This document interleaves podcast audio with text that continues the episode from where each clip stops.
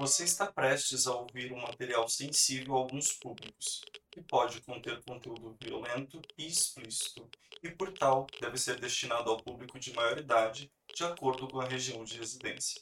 Sejam muito bem-vindos ao Leg Freaks. Aqui vocês encontrarão histórias reais de crimes, histórias macabras, assustadoras. Então senta, pega sua pipoca, que aí vem.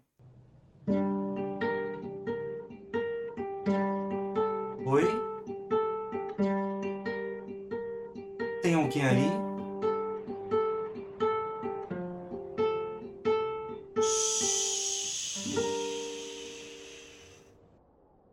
Leg Freaks. Mortos não vão à escola. Um conto por João.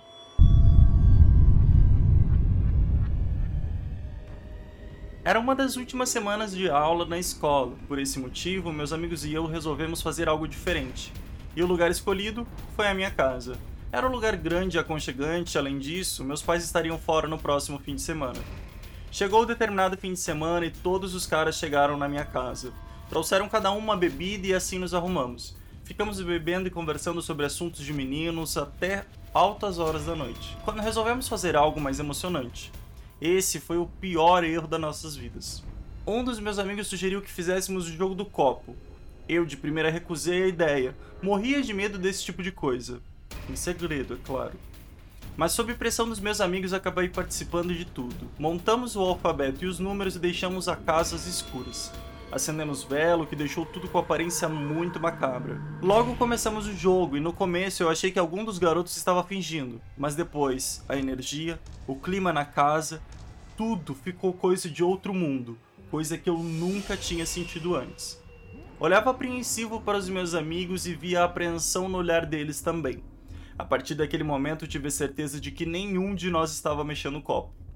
Quando eu achei que não suportaria mais aquilo, o copo se despedaçou em nossas mãos. Aquilo nos aterrorizou. Só não aterrorizou mais do que o que viria a acontecer a seguir. Como minha mãe era bastante religiosa, haviam quadros por todas as paredes com imagens de santos e essas coisas. Quando finalmente reparamos, todos os quadros estavam manchados de vermelho. Uma tinta vermelha ou quem sabe sangue. E os que não estavam haviam caído ou ficado de cabeça para baixo. Meus cachorros começaram a latir sem parar, sem motivo. Pelo menos nós não enxergávamos os motivos. Até que todas as portas abertas da casa se fecharam em um só movimento. Isso foi necessário para botar todos os meus amigos para correr, deixando-me sozinho em minha casa. Como se toda aquela situação já não fosse suficiente, tive que permanecer a noite toda sozinho em casa, chorando, confesso, pois não tinha coragem para fazer mais nada além disso. Uma semana se passou após aquele fim de semana e durante a semana não vi nenhum dos meus amigos na escola, o que de certa forma não me surpreendeu, pois eu também não iria querer ir. No dia seguinte, descobri que meus amigos não faltaram à escola porque queriam, mas sim porque mortos não vão à escola.